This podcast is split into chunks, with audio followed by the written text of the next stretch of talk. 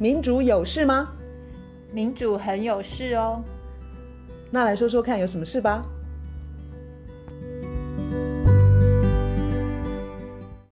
嗨，我是苑韶。嗨，我是倩怡。我们今天要从国际时事，呃，意大利大选，意大利的国会大选的选举结果，呃，到底反映些什么？好，有些人可能注意到，意大利兄弟党的党魁，这个是一个呃女性，呃梅洛尼。那她这一次的大选的结果呢，会让她成为意大利第一个女性的总理。对台湾人来说，我们都已经有女总统了，然后你可能会觉得说，啊啊啊，国家就就政府的领导人是女性，那有什么了不起？但是对意大利现在二零二二年哦，她是出第一个。女性的总理，呃，对，但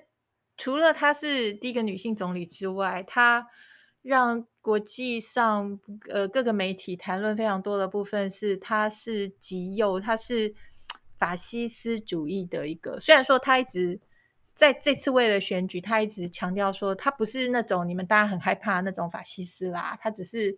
就是很像美国共和党右派那种比较保守，或者是像。英国的保守党那种感觉，他说我只是就像右派保守党，我不是什么那么恐怖的法西斯。可是我今天要讲的是，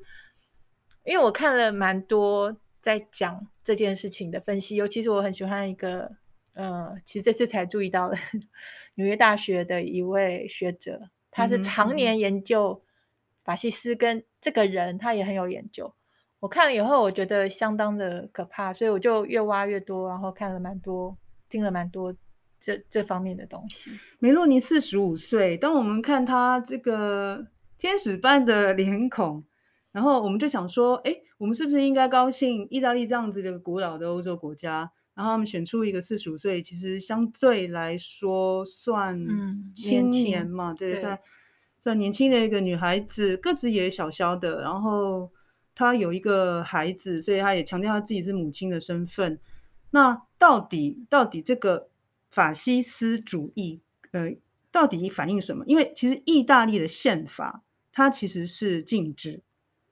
法西斯主义，所以梅洛尼他当然他在竞选的时候，他也常常就是他就一直在冲淡这个角色，呃，这个部分，嗯哼，这个色彩，对，所以他只他只愿意说他自己是保守的政党。那在欧洲国家，你知道，我们就说，呃，左右其实保守其实就是右倾啦，就是比较右翼的啦。嗯可是因为他个人，他少年的时代，他就是加入就是有法西斯色彩的团体，所以他一直跟法西斯的是关系是是脱不了关系。那卢老师可不可以跟我们提一下一些具体的线索，还有就是他可能的影响？好，我想先那个，因为我在那个就是搜寻的过程中啊。我想先从中文媒体开始搜寻吧，就是，然后我在搜寻中文媒体，我想先跟大家分享一个我的感觉，就是我有搜寻到一些我觉得还不错的报道，包括像苦劳网，然后联合报的一个什么转角国际，我觉得他们这这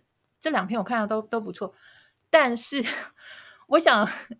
跟大家分享的是有有一些那个呃这方面的评论也好，或者是有有些是报道。我看了以后，我真的蛮有感触的。就是我觉得在面对一个法西斯又在崛起的一个这么重要的时刻，发生这个很关键的一个很关键的一个发展，我觉得那种一种轻率，一种呃轻松，然后甚至于喜悦，你知道吗？是说中文的媒体反映出来是这样子？对对，我觉得蛮傻眼的。啊、就是说轻松在哪里？轻松而且喜悦，譬如说。有的评论或是报道，他会说啊，重点是就是稍微提一下他有法西斯的背景，然后最后重点是这个梅洛尼呢，他有台，他对台湾很友好。然后这个梅洛尼他说他他竞选的时候，他就说他当选之后，他不要再跟中国大陆继续那个“一带一路”，因为之前意大利是有跟中国做“一带一路”这些有签订一些什么合作。然后台湾的媒体或是一些评论家，他会抓着这一点，就说啊，这个可喜可贺，就是说只要只要是跟台湾友好，只要是抗中保台，那个就像我们上一集有讲的，像什么蓬佩奥这些，嗯、或是只要是够抗中、够够挺台的，我们就说他是好。了解。这让我的感觉是，台湾现在有这个气氛就对了。我觉得台湾有现在只要是有台，只要是表示他抗中，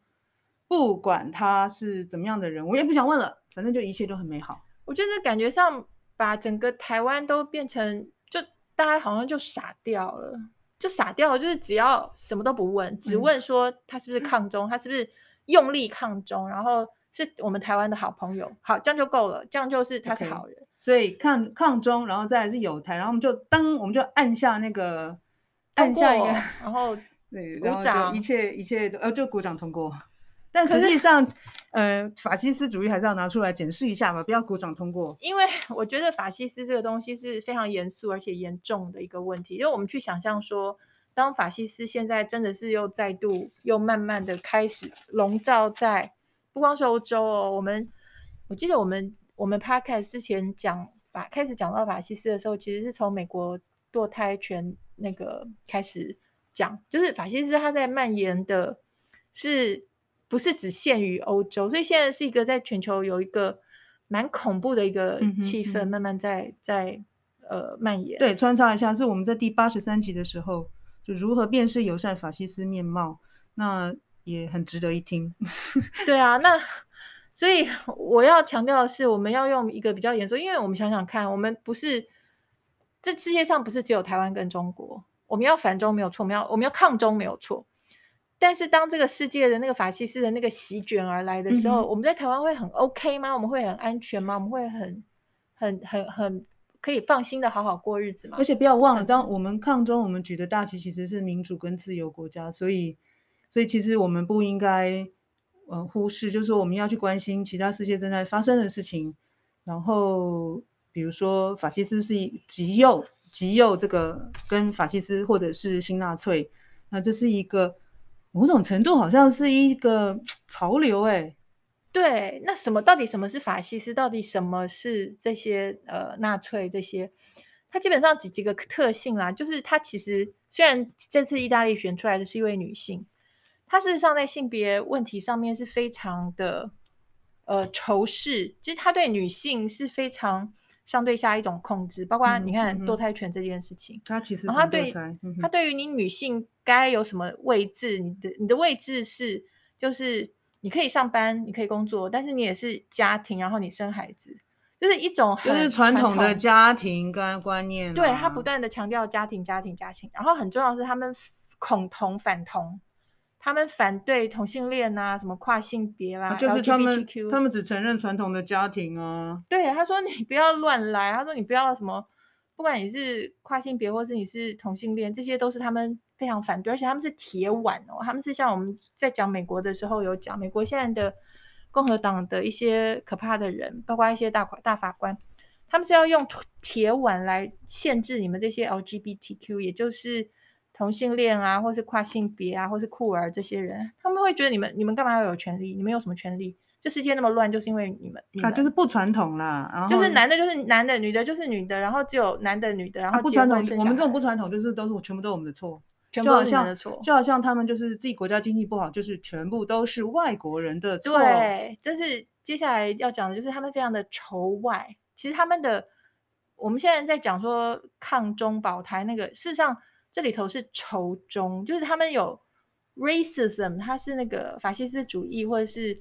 那个呃，就是纳粹，是他们的很重要的一个元素。他们就是对于 race 这件事情，他们要强调纯净，而且那个纯净一定是白人的，就是他要他种族的纯粹，所以他会觉得其他族裔，特别是伊斯兰，他们是仇恨伊斯兰，然后他们的现在的反反中的那个情绪里头。也是充满了 racism。我我们记得我们有一集讲那个，嗯，Noam Chomsky 杭士基，他讲二十一世纪是要看美国到底对于中国崛起有多么的恐惧。那里头他就有讲黄祸这件事情。他说美国对于中国恐惧就包括了 race 这个这个因素。哎，罗老师，你刚刚讲那个纯净，我想要穿插一个小东西。嗯哼嗯哼，其实就是说那个梅洛尼哦，他其实原来的发色就是浅棕色。可是他在选战的时候，他就刻意把它染成金发，金发哦，因为就是让他的形象可以有像天使般的纯净。对，然后呢，就是说金发其实对于很多人来说也是代表一种理想的美。这个其实是就是应和一下你刚刚讲的那个纯净，让让让让我想到我注意到的这个小东西。对，而且你讲到这个，我就想到说，像这个呃梅罗尼，他跟在他他这是意大利，然后很多人都会联想到现在整个欧洲，甚至于把美国纳进来，整个法西斯主义的一个总部，大家会讲说是在那个匈牙利。那匈牙利那个欧版啊，他之前好像两个月前吧，就有讲非常恐怖的话，你记得吗？那那次我们有有一次我们聊到，就是说欧版他就说。欧洲人跟欧洲人可以混种，他说这样子混出来的还是纯种。他说当欧洲人跟其他的人混种的时候，这混出来的是杂种。他说我们不不愿意看到这件事情。这是 匈牙利的欧版他们讲这种话，而这位欧版他跟现在意大利这位总理，还有不管是西班牙或是波兰，或者是现在连瑞典也出现了那个新新纳粹他们的。政党的得票非常的高，九月刚刚选出来。对，然后或者是跟呃美国的共和党的右翼，就是右派，他们其实是很就是串串联成，大家都串联在一起，然后大家都彼此的互通有无，然后大家是合作的关系。所以在整个法西斯崛起的那个情况，不是开玩笑的，不是像有些媒体那么轻松的去对待意大利出现这样一位女总理这件。这件事情，所以他们是仇外，然后对于移民强调，等于是用一种仇恨的心态跟一种铁腕的。记得我们的，我们一直以来在讲的那个新自由主义，嗯哼，我们讲新的自由主义，它就是包括了贫富的非常悬殊的不公平的分配，这、嗯、包括国内还有国际，就是你富裕国家拿走所有的东西，所以包括全球南方像。不管是在意在非洲，意大利特别面对像是从非洲来的难民，他们的贫穷，还有你们你们北方造成的碳排导致的气候变迁，你让这些人无处可去，所以他今天来敲你的门，他他渡海，他要寻求一个栖身之处，因为他的国家被你等于是搞烂了。美国也是一样，从墨墨西哥来的很多从中南美洲来的这些人，他在他自己的家乡活不下去。然后这个时候，你突然就说：“哎，你们要自立自强，你们为什么要来拿我们的东西？你为什么要来我们的国家抢我们的东西？你为什么不滚回去？是你，可是问题是人家的家被你捣烂了。嗯，就是不管是你是在经济的分配上长期的去蹂躏人家，不管是透过高利贷，或者是呃各式各样新自由主义的准结，或者是你的碳排导致人家。”作物欠收，然后干旱，或是等等等，所以现在面临一个很混乱的一个世界，是这个移民的这个人口的流动，它不会停止，因为我们的财富的分配跟气候变迁一直在继续恶化，所以现在人口的流动往欧洲、往美国会一直继续，然后越来越多，然后现在这些极右派，他靠着这些移民进来，他就去吸选票。这里头有一个很重要的背景，就是为什么选民他们会傻傻的会听，会去投票给这样的人？这就是常年几十年来新自由主义，他已经把一般的人民啊，等于是原来就已经让贫富的差距非常的大，然后大家的那个生活过得越来越不好，连最基本的尊严就越来越糟。我们之前一两集讲那个能源，欧洲的能源危机，大家。欧洲接下来的一般人，不要说是穷人，连一般人，他可能他的能源的支出，他都没有办法负担。所以呢，一种基本的生存啊，还有一种基本的尊严，然后再加上意大利，他在疫情的时候，嗯、他们也受到很也受到很大的打击，很多人都死掉了，然后又受到批评，然后等等等，就变成说，呃，选民其实是一肚子的怨气。这一肚子的怨气，这就是法西斯兴起的一个非常非常好的一个一个背景跟养分。我有看到，呃，这个联合报它它有报道一一个是一个极右派哦，对，他们的极右派的朋友还包括德国，德国有一个另类选择党，嗯哼，他他的另类选择党的一个欧洲议会议员就说。他他讲的话，我们听起来好像是你或我会讲的话。他说：“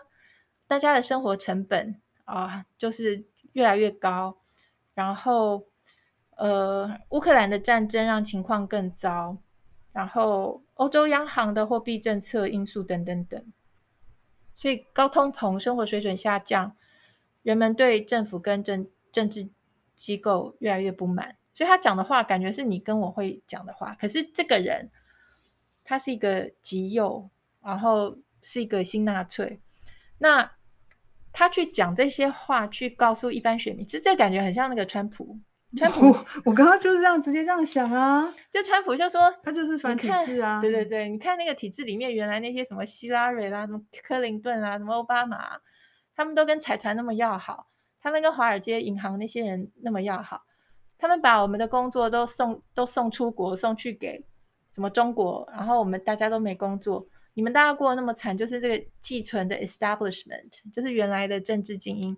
他们害害你们这么这么惨，然后选民就会就一肚子气的选民，他会觉得这个人他会要帮我出口气，然后就会把票投给他，这个非常的可怕。哎，话说选民如果以前也经历过，比如说他们知道。法西斯也没有什么好啊，也不会让人民的生活更好，不会因为这样子给这些候选人贴负面的标签吗？这就是那个像呃梅洛尼他聪明的地方，就是他整个竞选的过程啊，他都一直把自己把他把自己说成是我也不是可怕的极右，我就是一个比保守派。对，因为现在变成说我们那个政治光谱。比较左派，最左最左可能共产，然后再过来什么社会主义这些，然后中间偏左等等等，然后慢慢往右的话，右边的话本来像在美国就是共和党，在英国就是保守党，可现在共和党里头有一块就是从川普开始，就是非常的右，其实就越来越接近法西斯。英国其实也有开始有一点点，那这个梅洛尼他就他就利用这个，这感觉上现在的。所谓的英国、美国的保守派跟法西斯，他们感觉正在 merge，跟正在好像要接在一起。对，就是两边已经接头了。嗯，然后那梅洛尼他就用这个模糊地带，有点灰色地带。他说：“我没有那么，我没有那么可怕，我就是比较，我就是比较保守。”你记不记得大概可能一个月前吧，拜登有一次语出惊人的讲，他说。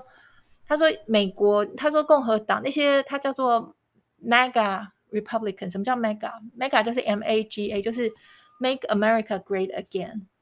就是让美国再次伟大。这个是川普喊出来的这个口号。他说这一群极右的共和党，他说他们是 fascist。就他这一次他他做了这个发言，那次很轰动，就是。”拜登他用总统的身份会在讲说自己美国国内出现了法西斯，嗯嗯，所以那是非常的轰动的一件事情。所以呢，现在像意大利的这个女总理，她跟美国这一群人是相当要好的。她一当选，我们的应该现在已经走了吧？前几天在这边那个庞佩奥，庞佩奥就非常开心的发文去恭贺她，然后其他的一些什么克鲁兹、考顿什么。博伯特这些都是 Green，这些都是共和党里面就是极右，就是极右，然后是那个 Mega Republican，就是 Make America Great Again。像 Make America Great Again 这种，他、嗯、同样在意大利这一次，梅洛尼或者是当就是通常法西斯的他们的这种口号都是要呼唤起一种民族主义吗？民族的骄傲，而且是过往的光荣。嗯、然后他会，他诉求的是。你看，我们美国以前那么纯，就是白人的社会，然后黑人基本上是奴隶，然后没有那么多杂七杂八颜色的人在我们面前走来走去，更没有杂七杂八颜色的人去，呃，去形塑我们的社会是什么样。他们就会诉求说，以往就是我们当我们是纯白的时候，我们是很伟大的，然后我们是很强盛的，然后现在被这些杂七杂八颜色搞得乱七八糟。一样，这个不管是在美国或者在在欧洲都一样，然后那个梅洛尼有一个很可怕的一个点，就是他坚信一个叫做大取代理论。你有听过大取代理论？好像他不是第一个提的哦，他不是第一个提，嗯、可是他深深的相信，什么叫做大取代理论？大取代理论就是他认为说有一个阴谋是在对付他们这些，就他的 case 来说是在对付这些欧洲的白人，他们觉得他们的纯纯种纯白的这个社会。正在有一个阴谋是要把他们取代掉，嗯，那个取取代的方式就是让很多的移民进来，移民进来之后就慢慢把这个纯白的这个社会就慢慢慢变得不是那么纯白。这个在美国也在发生，美国根本像这些右派的，呃，包括川普，还有其实很有名的是川普的副总统彭斯，他们超级崇拜那个匈牙利的欧巴。欧巴他等于是他们的英雄。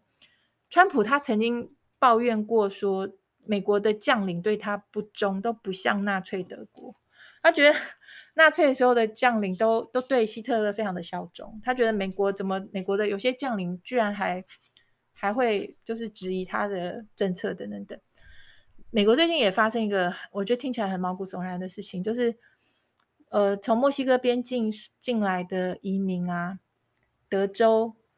因为德州州长就是一个 Mega Republican，他就是一个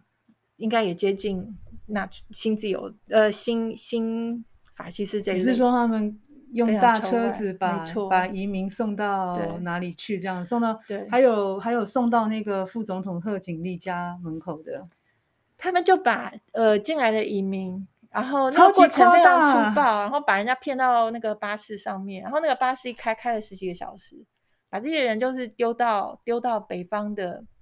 那些比较民主党然后偏左的，就是去讲说你要善待移民的这些人，把这些人就这样丢包到那边，这是一个非常而且他的很不可思议哈、哦，而且过程就是骗欺骗这些呃糊弄这些移民，然后整个过程包括有些人还需要医疗的照顾啊，或是通通都非常的残忍。其实他们没有把这些人当做人呢，就是他们对待他们的方式。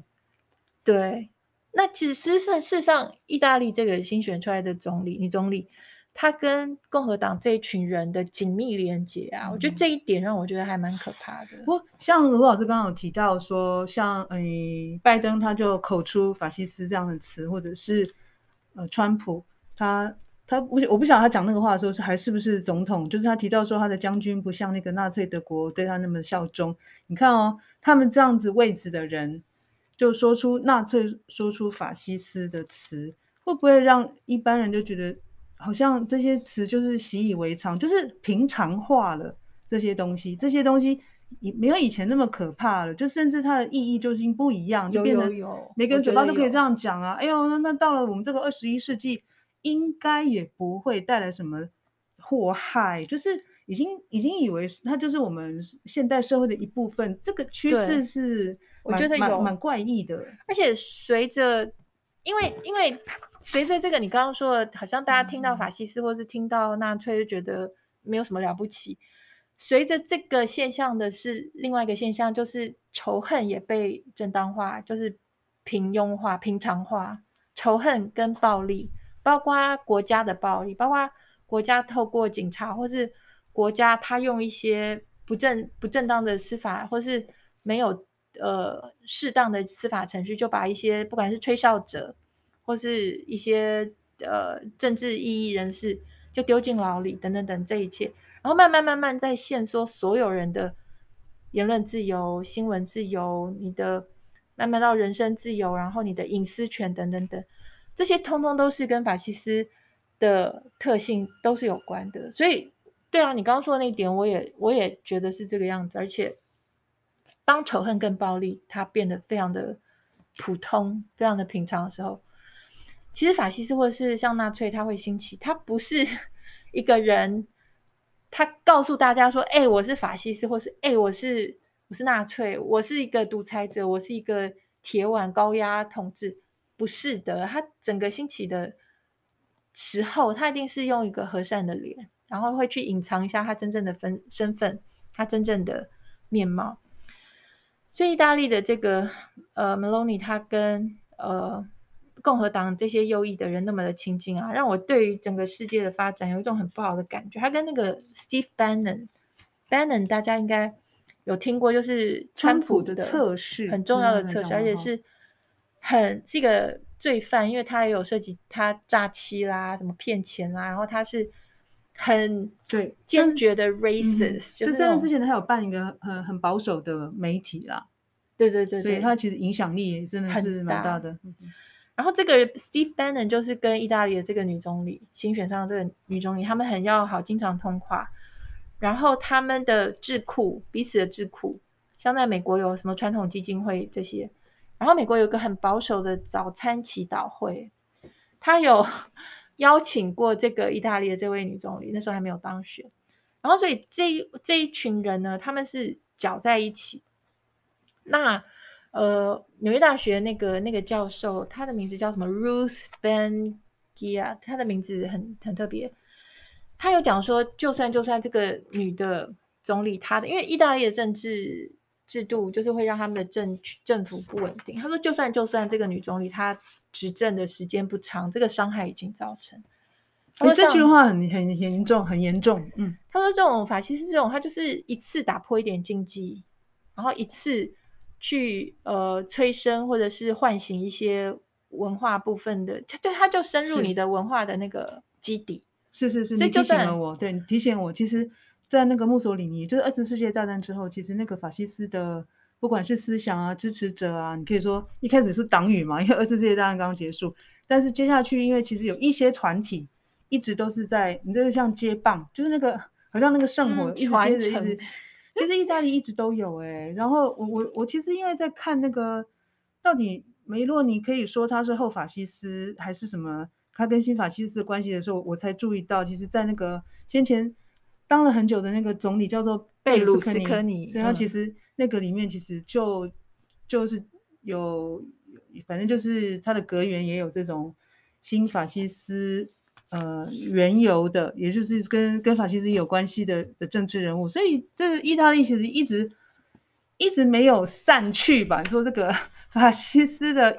阴魂吧？对对，你讲的没错。那个纽约大学那个教授，他就那个 Ruth 什么的，他就讲说，意大利也跟德国不一样的地方是，德国曾经用力的去 denazification，就是去纳粹化，意大利没有过去纳粹化的真正的那个。一个 去法西斯、去法西斯的过程，嗯、但是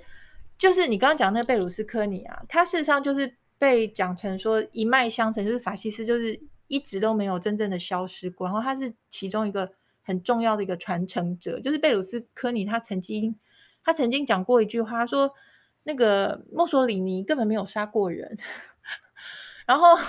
之后贝鲁斯科尼他在执政的时候就。这位女现在这个成为总理的这位呃梅罗尼，她就是在成为他的阁员，她、嗯、当过他的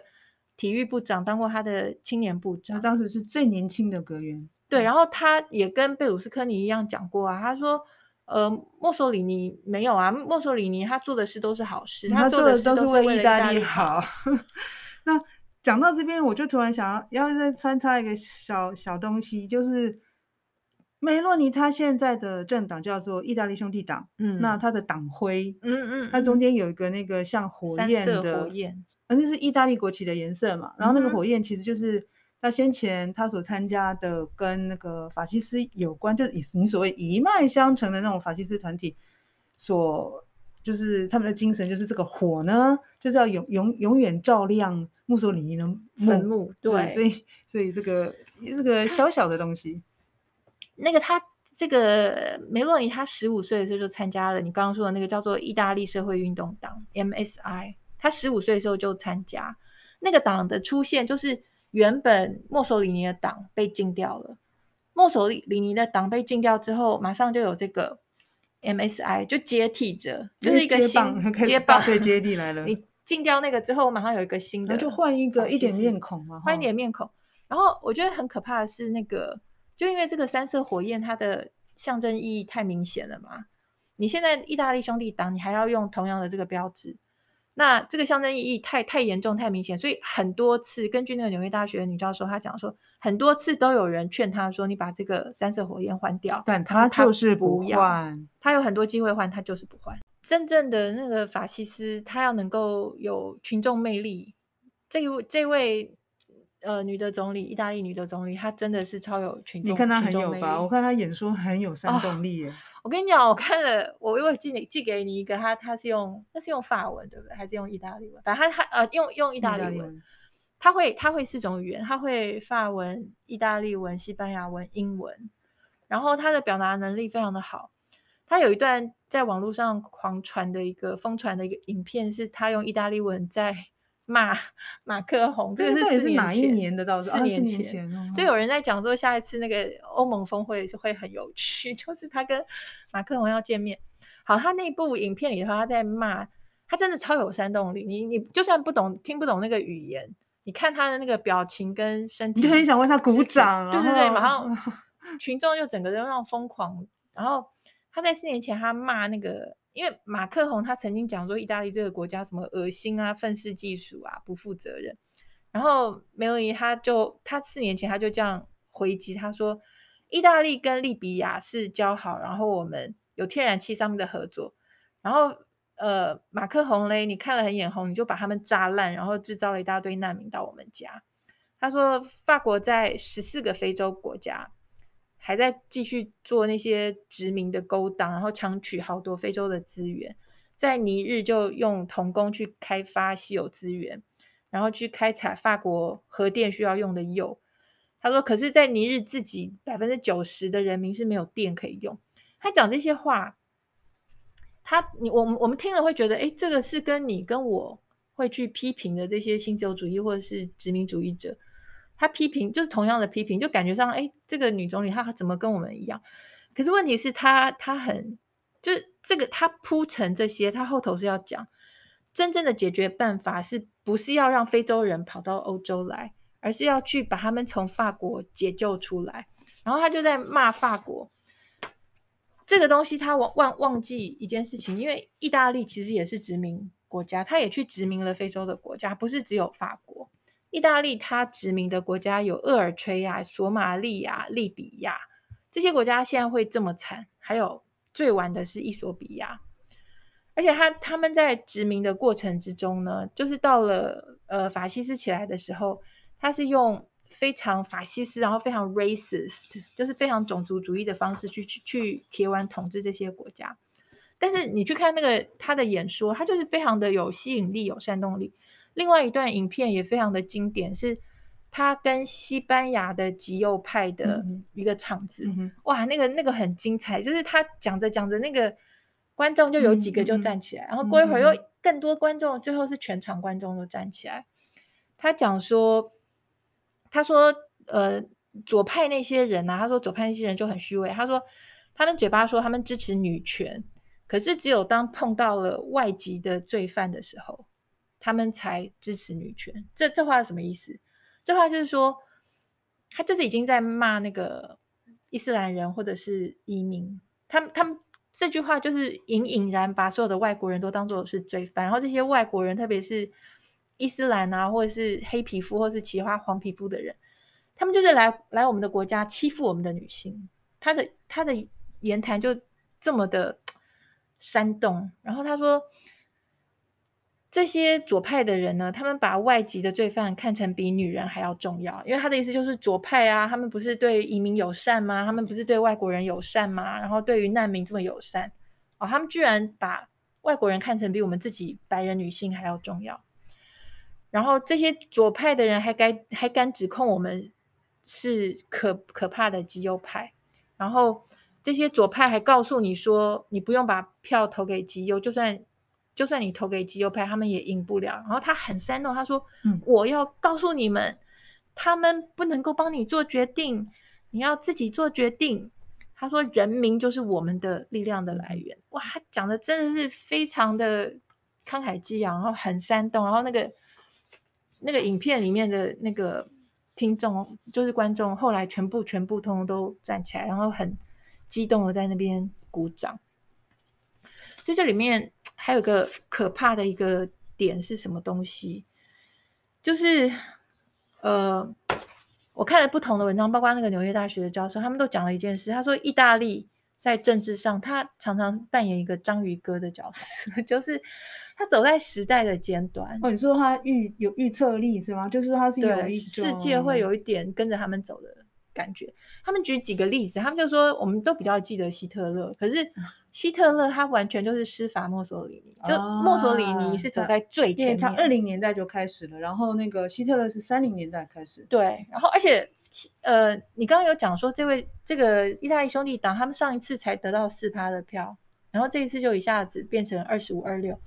其实希那个希特勒那时候也是啊，希特勒那时候一开始只有三趴，可是隔了几年经济不好，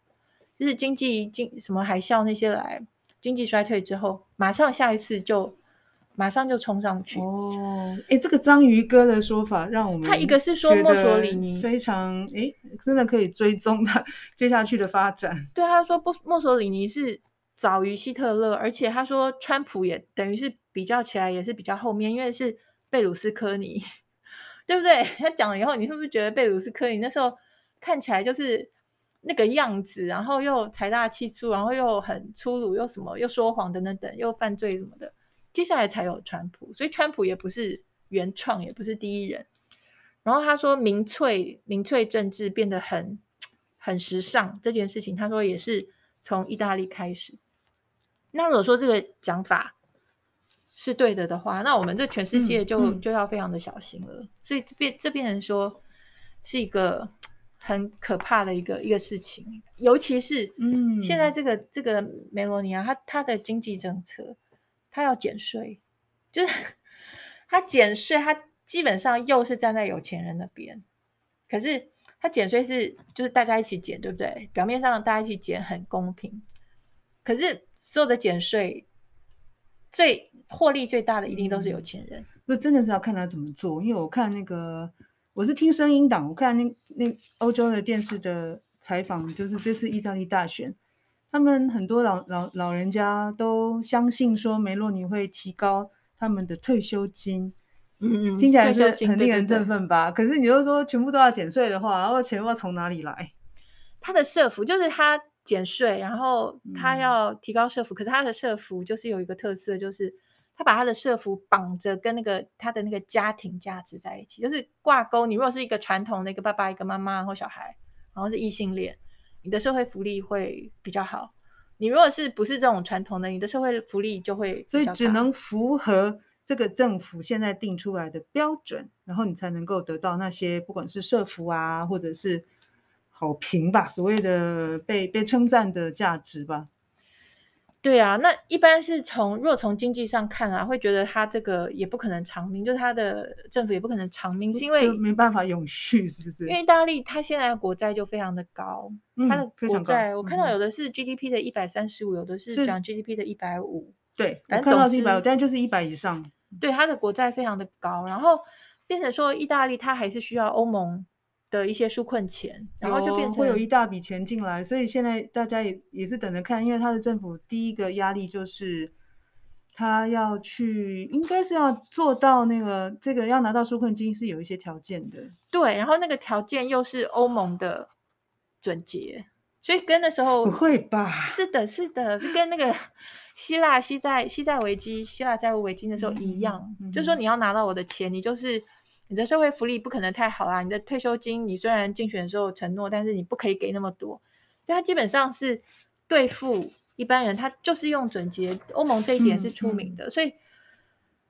讲来讲去，他的政策是不太可能帮意大利人度过这个难难关，但是很能够帮助他自己，就是乘着这一波大家的那种挫折，大家受到了伤害，然后尊严都被打击等等等，然后把这个呃法西斯主义。给就是捧上去，所以我觉得特别特别还可以再讲一下的是那个希拉女性的部分吧。这样就是那个女性，因为像我们刚刚提到她反堕胎，诶，我们一开始说她她是呃第一个女性总理，大家都很高兴。我我想只要女性出头，只要女性能见度更高，然后女性可以展现她有领导国家的能力，这个我们都很高兴。可是实际上也我们也不要简单化说。只要是女生叫说是只要挺台，然后一切都都很美好，意思是一样的。比如说她反堕胎嘛，那其实大家会注意到说，意大利其实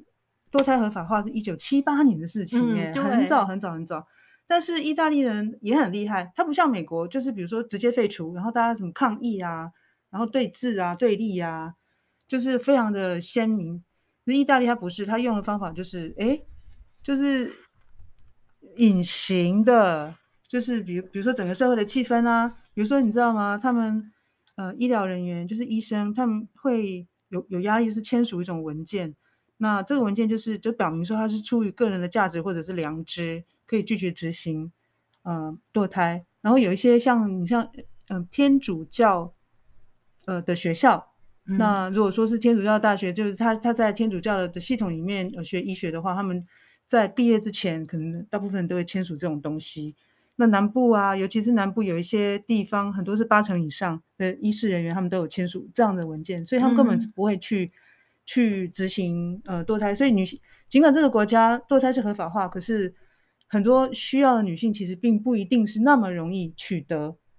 这个东西。那这个跟那个，你看，像美国在反堕胎，那其实有很大的差别做法。对，那个呃，我我在他就是因为他就像你讲的，他们他虽然是一个女、嗯、女性，但是他是就是极右派这种反对真正保障堕胎权这件事情，然后呃。其实意大利兄弟党他执政的那个区域啊，嗯，他们的那个堕胎就变得非常的困难。那这就是很很直接的例子啦。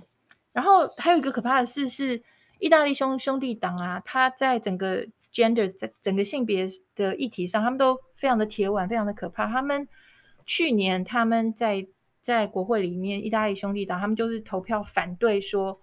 任何对于那个酷儿或者是跨性别人。做做的暴力，嗯，这个不能够算是仇恨犯罪，就是有一个法案是要把这个列为仇恨犯罪，嗯嗯嗯嗯、他们投票反对，他们说，嗯、你若是欺负酷儿或是欺负跨跨性别的人，这个不能算仇恨犯罪啦。嗯，我了解，这就是意大利兄弟党。然后我在他们故意把它一般的一般化啦。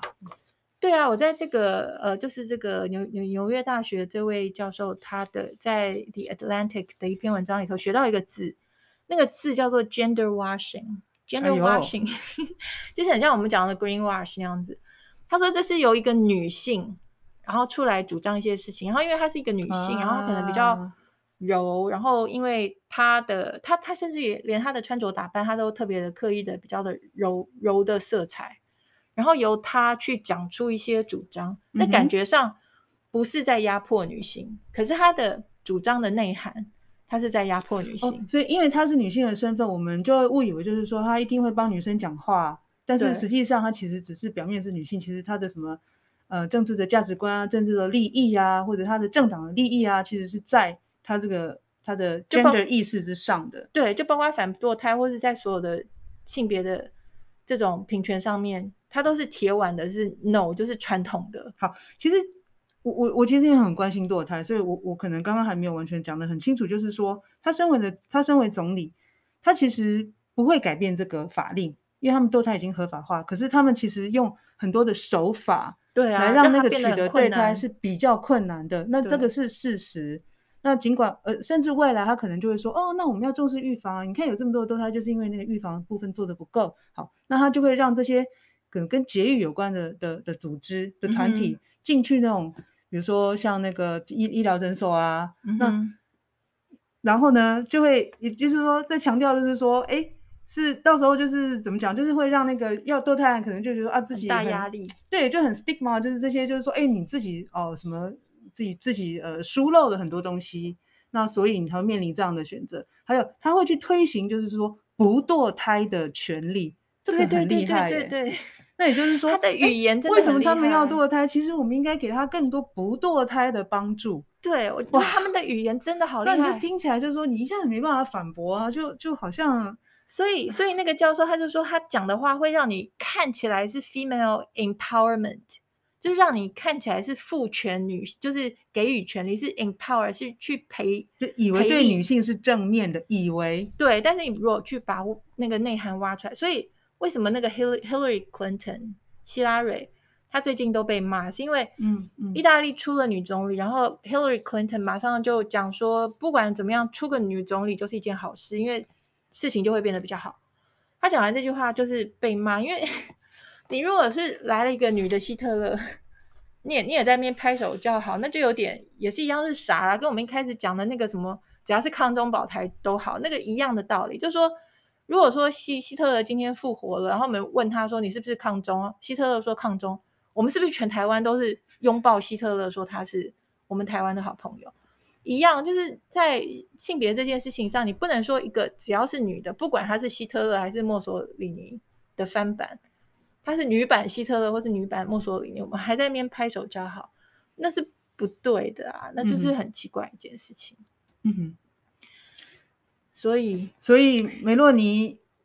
还是蛮蛮蛮令人期待，说他到底接下去会走怎么样的路。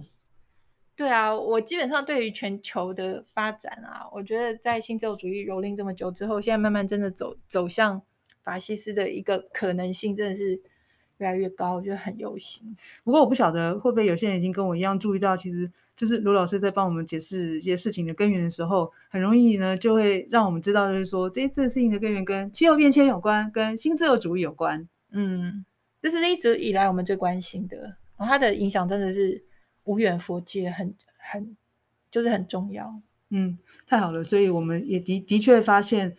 呃，打击气候变迁跟认清新自由主义面貌的重要性。没错，对，好，那今天就到这边喽，拜拜。就这样，拜。